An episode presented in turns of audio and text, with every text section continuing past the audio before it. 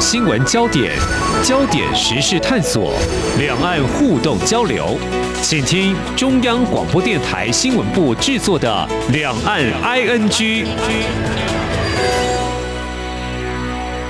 大家好，我是宛如。在今天的节目呢，我们要跟大家来看看 CSR 在天下最新所出的一系列调查报道的文章。最近在台湾，我们必须说很关注的是跟疫情有关的新闻跟消息。那这一系列调查报道呢，其实也跟我们的疫情有所连结，因为它是围绕在淡水河。当然，可能很多的朋友又会产生另外一个疑问啦，就是淡水河为什么又跟我们现在正如火如荼要面对的 COVID-19 的疫情有关呢？我们在今天要来谈调查报道，当然也要邀请到的是 CSR 在天下频道的总监黄昭勇，请昭勇来跟听众朋友聊聊他们最近在忙些什么。昭勇你好。各位听众朋友，大家好，宛如好。最近的日子改变了很多，我想对于你们而言呢，也是有一个很大的转弯啊。好，首先呢，在六月五号，这是一个重要的日子，你们会有一个活动，这是世界环环境日，要一起去淡水河寻宝。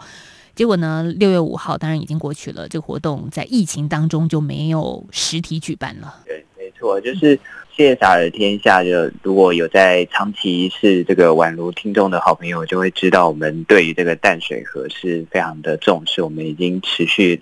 做这个淡水河的调查报道两年哦。那今年原本想要就是让大家啊做一点不一样的体验，就是从这个淡水河的河底呢，有这个台北艺术大学的师生，他们用这个河底做了一系列的创作。那包含说啊，就是河川的。河床里面啊挖出来的这些污泥，然后他们捡到的一些垃圾，他们打算要来把它创作成艺术作品，然后让大家可以用一种竞标的方式去了解这些垃圾对我们的环境的一些伤害。所以原本六月五号想要做的这一个活动，那当然因为。疫情的关系，我们也是要完全配合指挥中心的这个呃指引原则，也为了大家的安全，我们当然就是很快速的就把它停止哦。但是实体的活动停止了，我们对淡水河的跟环境议题的关心并没有停止，所以北艺大的师生们他们很快的就跟我们讨论。把它改成是一个线上可以体验的策展哦，那这个容我卖一点小小的关子哦，下个星期呢，我们就会推出这样子的一个线上可以体验的这个策展，它是跟声音有关的。那我们就呃邀请宛如跟宛如的朋友们，就是下个星期可以来体验一下。对，要去哪里体验呢？就是到我们 CSR 在天下的，大家如果有呃。脸书账号的，就麻烦大家搜寻 CSR 在天下，就可以找到我们这个相关的活动，或者呢，直接搜寻在 Google 上直接搜寻。CSR at 天下呢，就可以到我们频道的网站上面，可以看到这些相关的活动。但是说老实话，我看到嗯、呃，你们策展六月五号的世界环境日的活动已经努力了半年呢，结果这个五月中之后就发生了这样疫情三级警戒啊，让大家觉得很担忧，这样这个实体活动也就暂停了，好像一切的努力就就变成一个在虚拟世界的展出了。对这个疫情。呃，今年对台湾来讲真的是非常大的冲击哦，尤其是我们在度过了一年多在疫情下相对平顺的一个生活之后，大家突然要感受到过去一年许多呃国外的朋友们或者是一些国际友人他们过去一年遇到的这个生活，嗯，那当然让我们非常的呃有一点焦虑，但是也重新去。形势哦，疫情之下的这个冲击，它是非常立即，而且对大家来讲，可能还非常的焦虑哦。因为我们每天看的这个确诊的数字哦，甚至是今年以来五月之后比较多的这个死亡的个案，让大家其实非常的焦虑。究竟我们该对疫情保持着一个什么样的态度？但是其实回过头来啊，再想一下，就是疫情对我们的冲击是立即且当下，但是环境的议题其实对我们的冲击也不亚于疫情哦。那这一次疫情在双北这边出现一个比较大的爆发哦，那其实新北市长侯友宜就有看到了一个现象，就是发现说，哎，这个在台北市跟新北市之间虽然是用这个行政区隔开了这这两个城市，但事实上它都是在一个大的脉络，也就是淡水河流域里面。所以这个新北市长侯友宜就是说，这个很多的这个疫情的发展，它的足迹脉络很明显，就是沿着淡水河畔、淡水河流域不断的在扩散。我们也去调了，就是哎，到底这几个疫区热情呃热区，它有什么样的一些特点吗？有没有可能在我们的生活或者是社会结构上，我们可以去理解疫情它发发展的原因？所以我们看到就是这个，呃，台北市的万华、新庄、板桥、中永和这些地方，其实他们都在淡水河流域相对中心，呃，中下游相对中中心的位置。就是说，从这个万华到新板，其实它就是隔了一座桥。所以在这个桥与桥之间，很多人的这个流动呢，它就会让这个疫情产生了一些变化，然后让这个感染也不断的在扩大。疫情现在台湾已经慢慢在掌控当中啦，然后呃确诊数也在下降中，我们希望继续维持下去哦。那这个疫情，我觉得或者我们一直希望终将会过去，但是。张勇所关注的，或自也想要在天下所关注的环境议题，这件事情是持续的发生，而且是一直存在着。所以，如果我们就围绕着这次的感染疫区，哈，就是沿着淡水河系走的话，你们的团队也做了一些深入水线的调查报道，发现这样子的一个流域内的污染，它有一个决战点。哇，这个听起来非常的严肃，哈，就在大汉溪下游这附近。有生活污水、事业废水，还有垃圾山。哦，如果不是你们去走，或者是不是你们报道出来，我们不是生活在这个范围区域里面的人，可能真的也不知道它有这样子大的一个问题的存在啊。是，其实啊、就是宛如讲非常好，就是如果我们不是真的走到这个河川，实际走到它的前面，我们不会看到。这些流域内的这些水体，它们到底存在着一些什么样的问题哦？我想用一个大家比较容易理解的地点，那就是板桥的南雅夜市。这个夜市的旁边，距离它可能不到一点五公里的地方呢，就有一条这个南子沟。南子沟呢，它就承载了这个南雅夜市有一些这个夜市排放的这个污水呢，就会过去就会直接到这个南子沟里面。那大家可以想见，就是夜市里面很多的摊商，我们有很多的好吃的小吃，但是这些小吃有时候大家呃，就是可能我这个摊商他们在。譬如说，他做一个快炒，快炒之后，我炒完面之后，我可能要炒花枝。那炒完面之后要炒花枝，我就要洗锅子。洗锅子的这个水呢，它可能就直接排到这个呃地地面上，最后就流到了这个水体。所以这个。楠梓沟呢，以前它其实也是新北市啊、呃，过去有所谓的四大黑龙江哦。那黑龙江当然指的就是说这个水脏脏、臭臭、黑黑的。那南子沟就是这个四大黑龙江之一哦。那这个四大黑龙江之一的南子沟，其实很大的污染源就是来自这个夜市，还有附近的这个家庭的污水哦。那这个家庭污水为什么会？污染到我们的这个南子沟呢，其实最主要的原因就是这个地方的污水下水道的接管率还是比较低的，所以污水就直接排到了这个地面上，或者是呃这些沟渠，最后进到了这个南子沟。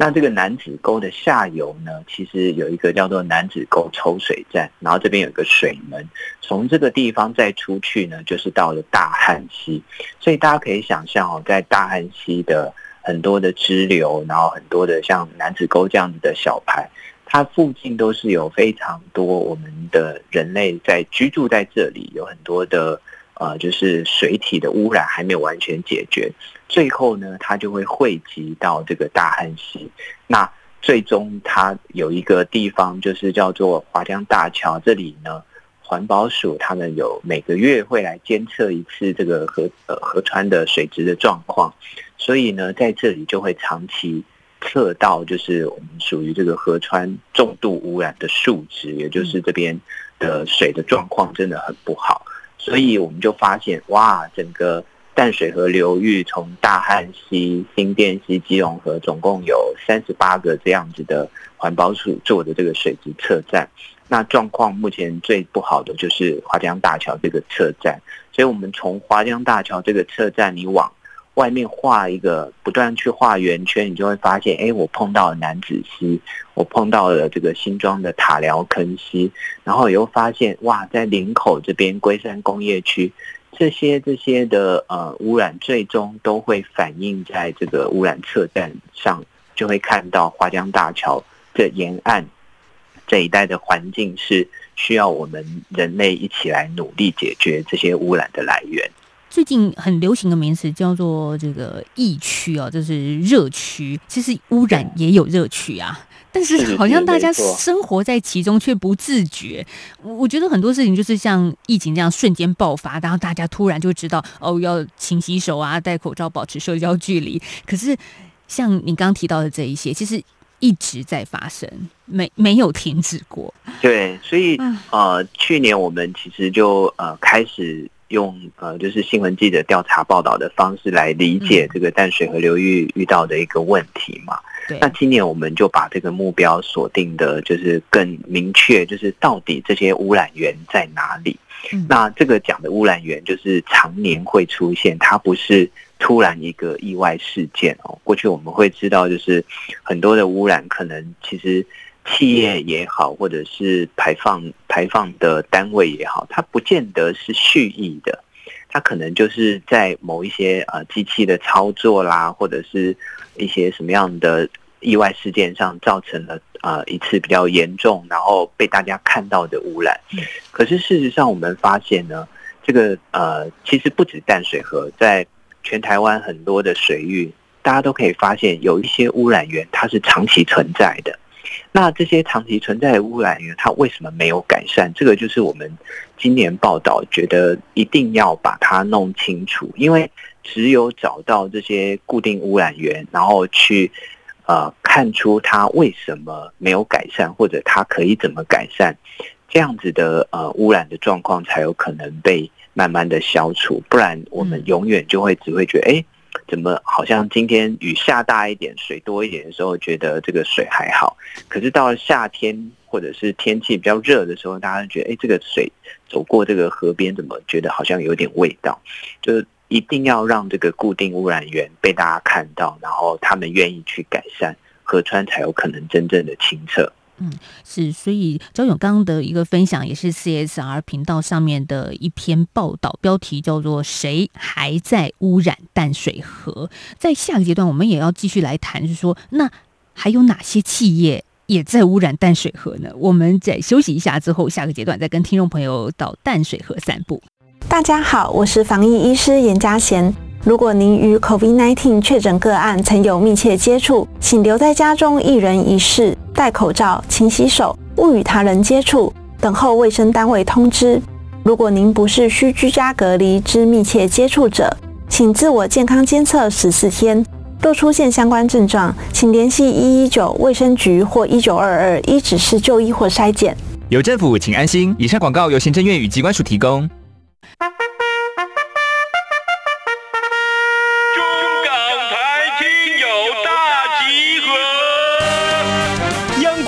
岸 ING 和港式大排档节目联手大放送，此刻正在进行听友空中来点名活动。即日起到七月三日止，只要张开耳朵，动动手指，就有机会轻松拿大奖。活动闯关办法，听好了哟！首先，开启活动网页 triple w 的 r t i 的 o r g 的 t w，或者上网搜寻“听友空中来点名”。再来，点开音档仔细听。继续填答问卷后许愿送出。噔噔。最后，没事不要外出，乖乖在家等待中奖通知。这回我们准备了实用的精美奖品给您，包括旗舰品牌耳机、光触媒空气净化器、阿里山冠军咖啡耳挂包、台湾复古 T 恤与台湾设计师独创口罩组，一共二十一个奖项。七月十六号，两岸 ING 节目将抽出奖项得主，并同步在央广脸书及官网公布。活动自即日起到七月三号，每个人的活动参与次数不限，但中奖机会仅限一次。最后的最后，别忘了乖乖在家等待咱们的中奖通知哟。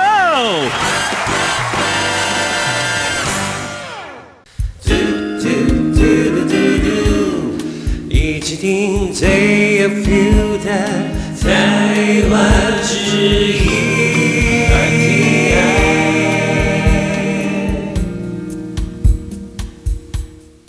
回到两岸 NG 节目，我是宛如。刚上个阶段，昭勇其实谈到一个名词哦，宛如印象非常深刻，叫做黑龙江啊啊。我们听众如果有中国大陆朋友，千万不要以为这个黑龙江怎么流到台湾来了，不是，是这条本来应该是清澈的溪流，结果现在变得又黑又臭又脏。所以这到底是谁在让这一条河变成了黑龙江呢？啊，我们继续来跟 CSR 在天下频道的总监周勇连线来谈他们的调查。报道，而这一系列的报道是在六月中正式的上架，所以大家也陆续可以在不管是 CSR 的脸书或者是官网上可以看到。张勇还有一篇谈到的是哪些企业还在污染淡水河啊？我不记得我们的政府其实做了蛮多的稽查工作嘛，像你刚刚也提到了很多的数据，也是环保署这一边有一些调查而得出来的，这件事情还是没有办法杜绝啊。对，就是呃，污染这个事情呢，让我们这一次看到觉得有一点惊讶的是，我们的这个环保署跟各地环保单位，他们其实有针对企业的污染做非常多的稽查。嗯、那呃，其实我举一个数字，可能大家会觉得有点讶异了，就是今年是二零二一年，那目前最新统计的数字是到二零一九年了。那二零一八年那一年呢？光是桃园市环保局，他们一整年出动的这个环保稽查的次数呢，有七十七万多次。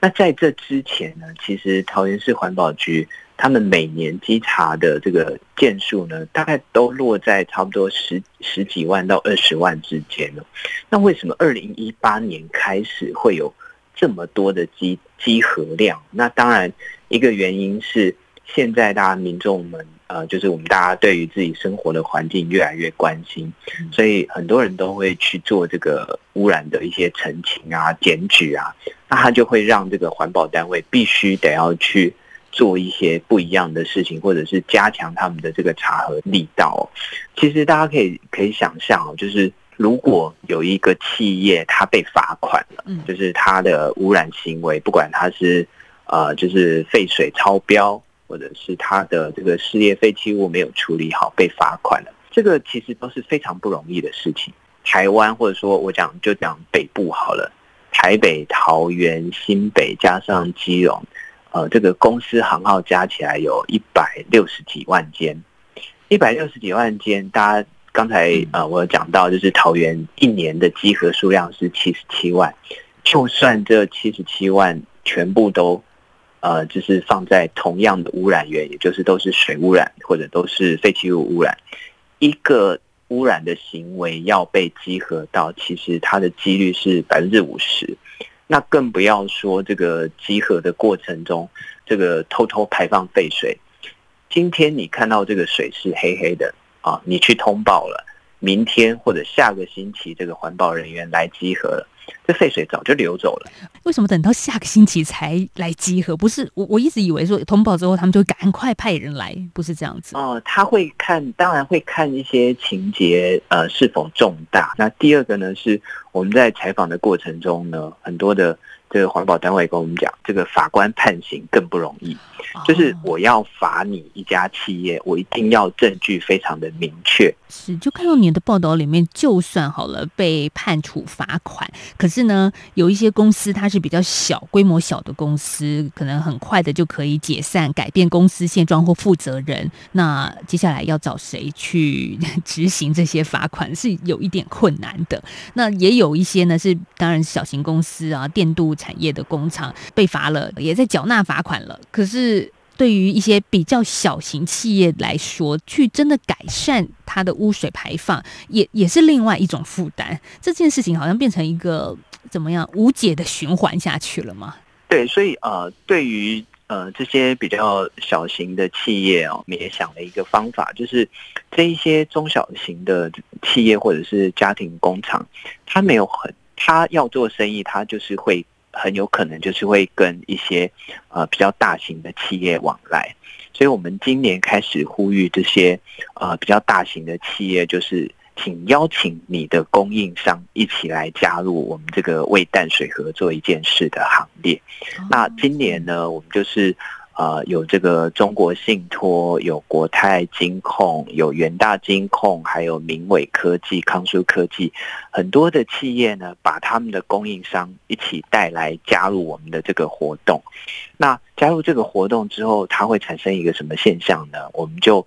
希望说，呃，第一个是让你的供应商，这个这些供应商可能。下面又有一些供应商，好，譬如说，今天我中国信托，假设我要做一个促销活动，我里面有一些是这个小的这种电镀的杯子啊，那说不定在污染淡水河的企业里面，或者这些家庭工厂里面，就有可能是呃这些大企业的供应商。那我们就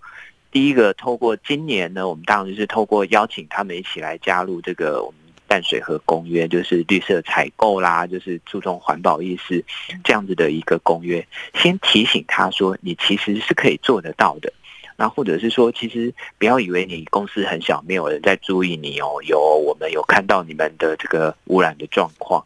那明年呢，我们就会再更进一步，我们就邀请这些呃大的企业，针对你的供应商开始去订购一些采购的原则。假设。他曾经，或者是最近被污染，呃，就是因为污染被罚款了。我们就希望这些大的企业呢，它的采购原则里面可能有一条，就是一旦它出现了这个呃污染罚款确定之后，我就停止对它采购三个月，或者是就是减少对它采购。那这样子就会对这些比较小规模的公司、小规模的企业带来新的一波的压力跟动力，就是哦，原来我如果继续污染，我可能是没有办法做生意的。那其实这个就是刚才啊，婉如在讲，就是这个过去看起来是恶性循环。那我们就希望这个透过我们为淡水河做一件事，可以让这个恶性循环倒过来变成是良性循环。你污呃，就是你这个污染防治做得好。那我们这一些大企业呢，就提高对你的采购。如果你不做污染防治呢，我就不对你采购。那你没有人对你采购，你就没有生意了。你没有生意，你就不需要污染环境了吧？对，所以这一招真的很好，就是从源头，而且从各自不同的一个采购产业链开始去着手。所以很多的企业可能会说啊，那 CSR 在推的，我们一直在谈的淡水河公约，跟我们到底有什么关系？也是。很多的企业会询问你们这个问题啊，就说我为什么要签这个公约，或者我为什么要关注淡水河？实际上来说，如果您持续在排放。污染物是会对你的企业的未来的生存产生连带性的影响的，这样子的事情是存在的。所以想要在天下，其实就算在疫情期间哈，其实你们还是蛮努力的，一直不断在推出各式各样的调查报道，告诉大家谁还在污染我们的河川。看到你们其实有一个脸书的社群呢，然后也让一般民众可以透过这样子的平台去了解更多，而且实地的去参与。脸书大家可以搜寻，欢迎。到淡水河底散步。对，呃，就是我们特别成立这个社团的原因，其实有几几个原因啊。第一个就是说，这个。脸书它的每一个社群或者是粉丝团的功能不太一样，那这个私密这个需要加入的，就是需要申请加入的这个社团之后，我们可以做很多不一样的活动，让大家用更多元的方式来了解这个环境议题哦。那第二个是今年的我们这个调查报道的资讯含量比较高，那特别特别在这边要跟大家来介绍就是。呃，就是到底有哪些企业在污染淡水河？我们要找这个资讯，过去是真的是非常的不容易哦。因为第一个是，只要这个名单公布了，这些企业或者是这些小型工厂，它的压力就会来。嗯在台湾有一个环保组织叫做绿色公民行动联盟，他们努力了大概可能有十年的时间，终于让这个。财阀企业的污染资讯呢，可以被公布。那大家可能觉得说，哎，这公布这个污染资讯到底有什么了不起哦？我就这么跟大家讲好了，就是全台湾呢，大概有一百五十几万家的公司行号。那每个公司行号，大部分如果它不是上市贵公司的话，它是不会公布它每个月的营收数字，这个大家应该理解了哈。那甚至于说，就算你自己工工作的这个公司，如果不是上市贵公司的话，你可能都不知道公司一个月到底做多大的生意，赚多少钱。那更不要说这些对于企业来讲是呃很不好的形象，就是它污染而且被罚钱。所以绿色公民行动联盟他们在。很努力，很努力之后，终于有一些资讯被揭露了。那当然，呃，CSR 的天下的团队，我们对财经企业是高度的这个关注，所以我们还会有其他的管道，譬如说证交所他们的这个重大资讯观测站啊，或者是水污染资讯平台的，我们把很多个平台的资讯串联起来之后。就看到了这些还在污染淡水河企业的名单，所以在我刚刚说的那个脸书社团上面，其实也有一个叫做“二零二零淡水河域水污染地图”连接上去，然后就可以大概知道它的一个污染的发展脉络是什么，是哪几间公司，是不是在你家附近，这其实都可以看得到吗？没错，然后啊、呃，其实我，诶、欸。其实好像不太应该这样子点名哦，但是我一定要跟大家 就是来稍微就是分享或者沟通一下，就是当你要吃寿司的时候，嗯，苏西哈，那其实你可以有很多选择，我就不要把这个公司的全名念出来了。那有一家叫做真差的这个寿司公司，就是他在龟山，对对对，他在龟山的工厂呢就被呃。开罚了，因为它的制作过程产生了水的污染。那其实大家知道龟山这个地方，它有好几个工业区嘛。通常其实大家可能有时候会觉得，哎，工业区里面到处工厂林立，或者是企业林立，是不是这边的污染就会做得比较好，或者做得比较不好？其实也不见得。在工业区里面的企业，理论上它的污水呢，会有工业区里面的这个污水处理业者统一处理。可是呢，还是会有一些例外的状况，就是像这个呃刚讲的这个寿司公司，他在龟山的这边的这个应该算是他的空呃中央厨房。就是还是有一些污染，所以我我们在这边也是就是呼吁大家啊，就是其实呢，可以给这些呃你喜欢的这些食品的业者，或者是这些连锁店的业者一些压力哦，跟他们说，哎，你们的总公司有一些什么样的污染状况哦，如果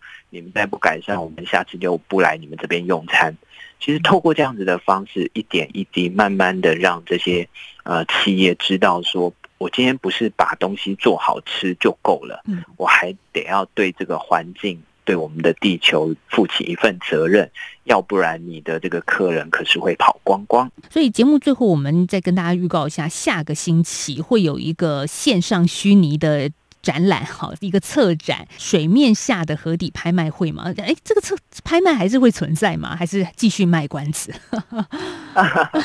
这个拍卖我们会转成是一个寻宝的一个形式哦，就是呃，我们到时候会设计一些桥段哦，那大家只要啊、呃、用你的手指或者是用你的滑鼠点几个连接呢，你就可以得到我们这个。呃，这个设计的一些虚拟的宝物，就有点像在玩游戏。那当然，可能跟大家呃在玩的游戏拿到的宝物是不一样的东西。我们不会给你一些什么秘技呀，或者是让你出现一个很厉害的这个。这个魔王的的角色，但是一定是会让大家觉得非常有趣。还好，赵勇，你们的这个调查报道是在疫情之前就去走完了嘛？哈，对对，所以现在可以好好安心居家写报道。是是是，那大家也可以安心居家去网络上寻宝，哈，也也可以在这个寻宝过程当中关心我们北部地区了，很多地方会围绕的这一条河川叫做淡水河。好，谢谢 CSR 在天下的频道总监赵勇跟我们的的连线分享啊，谢谢昭勇，谢谢宛如，谢谢各位朋友，